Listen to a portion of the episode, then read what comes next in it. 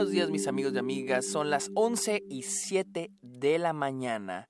Es domingo 23 de enero del 2022.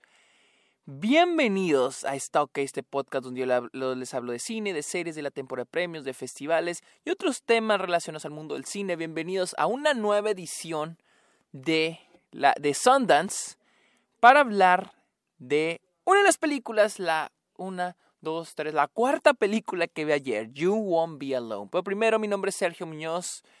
Recuerden seguirme en mis redes sociales, estoy como arroba el Sergio Muñoz. Estoy en Twitter, Instagram, TikTok y Twitch, arroba el Sergio Muñoz. En el Letterboxd como Sergio Muñoz Esquer. Y también cáiganle a Patreon, por favor, lleguenle a eh, Patreon o suscríbanse a Twitch a cambio de beneficios como episodios exclusivos, exclusivos videollamadas, watch parties. Ustedes pueden recomendarme temas sobre episodios de los cuales me quieran escuchar hablar. Vamos a hablar de You Won't Be Alone, una película, una de esas películas de Sundance que ya sabía un poquito de qué era. Ya había salido un tráiler, aunque no lo vi. Creo que va a salir en marzo. Creo que sale en marzo por parte de Feature Film, Feature Pictures. You Won't Be Alone, al menos lo que yo sabía antes de verla es de que era la historia de una, de una bruja, de una chava que se convierte en bruja eh, y era una película de terror. Eh, les voy a dar bien la sinopsis. Y esta es la historia de, sí, de una chava eh, en... Es un folclore ambientado en Macedonia en el siglo XIX. Y esta es la historia de una chica, de una bruja, de... Bueno, un día una bruja llega con una mujer y le dice, tu hija va a ser una bruja. La mujer se lleva a su hija y le esconde en una cueva donde la bruja no la pueda encontrar. La niña crece, se vuelve una adolescente y la bruja la saca. La saca de la cueva y la bruja empieza a hacer su vida. La cosa es de que esta bruja se puede convertir en las personas que va matando, las mata y les quita su piel y se las pone, por así decir, de una manera metafórica o creo que sea muy literal. Y va a estar brincando de vida en vida. Y les voy a decir la verdad. A pesar de que tiene los elementos de una película de terror, tiene el tema de las brujas, tiene, eh, es muy, muy violenta en términos de que es muy gore. La película es un drama, la verdad, es un drama. Y esto no es algo malo, la verdad no es algo malo. Es un drama sobre una mujer aprendiendo a ser humana, una bruja aprendiendo a ser humana. Qué chingón suena eso. Y les voy a verdad, la verdad es un super rip-off de The Tree, The Tree of Life y todo el cine de Malik más Under the Skin. Pero planteado de una manera como The Witch. Es un rip-off de como mil películas y he visto críticas divididas sobre esta película, pero a mí la verdad sí me gustó sí la disfruté. Porque me gusta mucho el tema ese. y es gracioso porque te envié After Yang y lo vi You Won't Be Alone y las dos hablan sobre el sentido de la vida. Y la verdad, e, esta habla mucho sobre eso, el aprender a ser humano. Y toca eh, temas como el, por ejemplo, el rol de género, que a mí me gustó mucho, porque este personaje, porque les digo, esta bruja literal está aprendiendo, toda su vida vivió en una cueva y está aprendiendo sobre el mundo, está aprendiendo sobre las reglas morales, o al menos las reglas morales del siglo XIX, ¿no?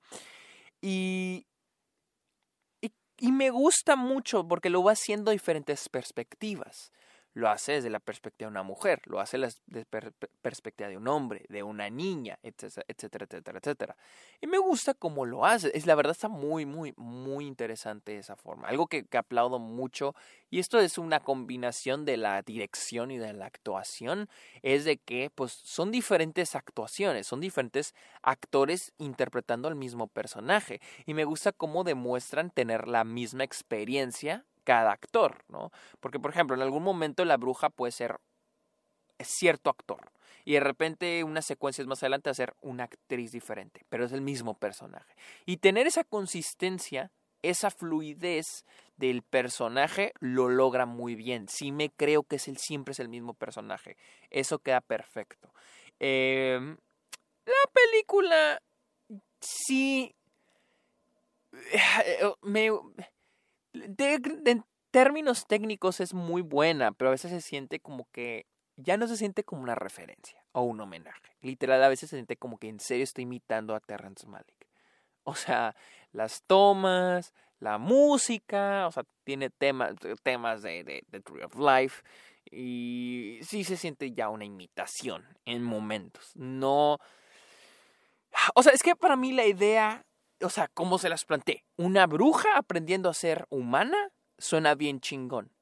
Y la ejecución está bien, pero cuando ya se siente como una imitación de otra cosa, es cuando es como que, güey, eh, o sea, no estás haciendo tu propia cosa. Eh, esa, es mi cosa. Porque para mí la idea, la, idea se me hace muy original. Se me hace, se me hace muy, muy, muy chingona. Ah, se siente ese peso de la evolución del personaje de acuerdo a lo que va aprendiendo. Su forma de ver a, los, a la gente. Y honestamente es una película que al menos yo disfruté mucho. Sí, puede ser lenta. La verdad sí es una película lenta. Les digo, la película se vende como película de terror. No he visto el tráiler, no sé cómo la vende el tráiler, pero sí es una película lenta. Se toma su tiempo, muchísimo. Y, pero no es un problema para mí, solamente para aquellos que crean que van a ver la siguiente Hereditary porque se estrenó en la misma sección. Ah, no, esa fue la otra, la Speak No Evil. Pero bueno, Hereditary se estrenó en Sundance y si ustedes esperan la siguiente Hereditary en términos de tono, no, esta no es, esta no es, este es un drama, la verdad, para mí este, este es un drama. Y les voy a ser honesto, la verdad la película eh, llega a ser camp. O sea, la verdad sí se siente camp a veces. Mm, yo hubo un momento donde sí era como que graciosa la película. No sé si era... No creo que fuera intencionalmente, pero me parecía chistosa. O sea, porque es, hay un momento al inicio donde ves a la, a la bruja y a su hija conviviendo y la madre y, y les pone esta música muy tierna, pero no sé, es muy gracioso y luego de repente sientes en están matando a alguien o un animal, ¿no? Y, es graciosa y no es algo malo, la verdad, no lo pongo como algo malo, ¿sí? Todo lo contrario, de hecho fue algo que, que me hizo disfrutarla más. O sea, yo pensé que iba a terminar traumado y terminé, o sea, encantado, la verdad. Hasta diría que es una película linda, porque el final, incluso el final, yo eh, estaba tratando de adivinar el final y no más, eh, no. Mi problema con el final eh, no es un mal final, pero siento que pudo haber sido mejor, porque el final de la película se centra más en, en crear una resolución a, a, al personaje principal y su madre.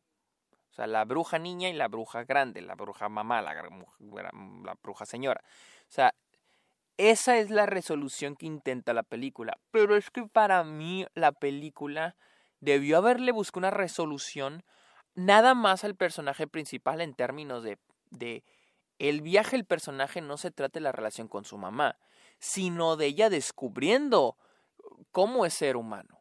Y para eso siento, eso creo que no tuvo una resolución tan fuerte. Sí hay una resolución para ella y la relación de las dos brujas, de la madre e hija, pero no hay una resolución para... Porque creo que no dejen claro, no sé si dejen claro, la, la bruja que hizo bruja la bebé al inicio de la película, la adopta como su hija más adelante cuando son adolescentes. Entonces, sí le dan una resolución a eso, pero para mí la película era más que eso, era esta bruja, la chavita, descubriendo el ser, un ser humano. Y a eso no le dieron una resolución tan fuerte. Ese es mi único pero para esta película. De ahí en fuera, está muy buena, la verdad. Está muy interesante. Tiene aspectos muy interesantes. Y puede ser gracioso de ver, más si eres fan de Terrence Malick te puede, dar, te puede dar risa cómo imitan a Terrence Malick, porque les digo, aquí es casi un copy-paste de Terrence Malick. La música, las referencias, la, el imagery, eh, lo visual, o sea, hasta la edición, cabrón, o sea, hasta la edición es muy Terrence Malick. Eh, les digo, por un momento dices, ah, ok, se inspiraron. Y un amigo, un amigo dijo, no puedo creer que ni siquiera le lo pusieron en agradecimientos. O sea, que esto es Terrence Malick a la milésima potencia. O sea, este es Terrence Malick de terror.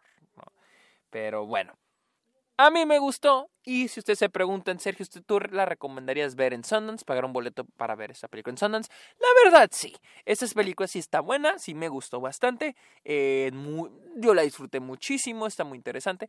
Eh, así que, eh, You Won't Be Alone. Y, me- y ya, y ya una vez que acabas la película escuchas el título You Won't Be Alone, no vas a estar solo o sola. Es cuando ya captas hacia de qué es la película, qué es lo que habla. Pero bueno, amigos, recuerden seguirme en redes sociales como arroba en Letterboxd y también en Patreon o suscríbanse a Twitch. Amigos, muchas gracias por escuchar este episodio. Está ok, pórtense bien, los quiero mucho. Bye.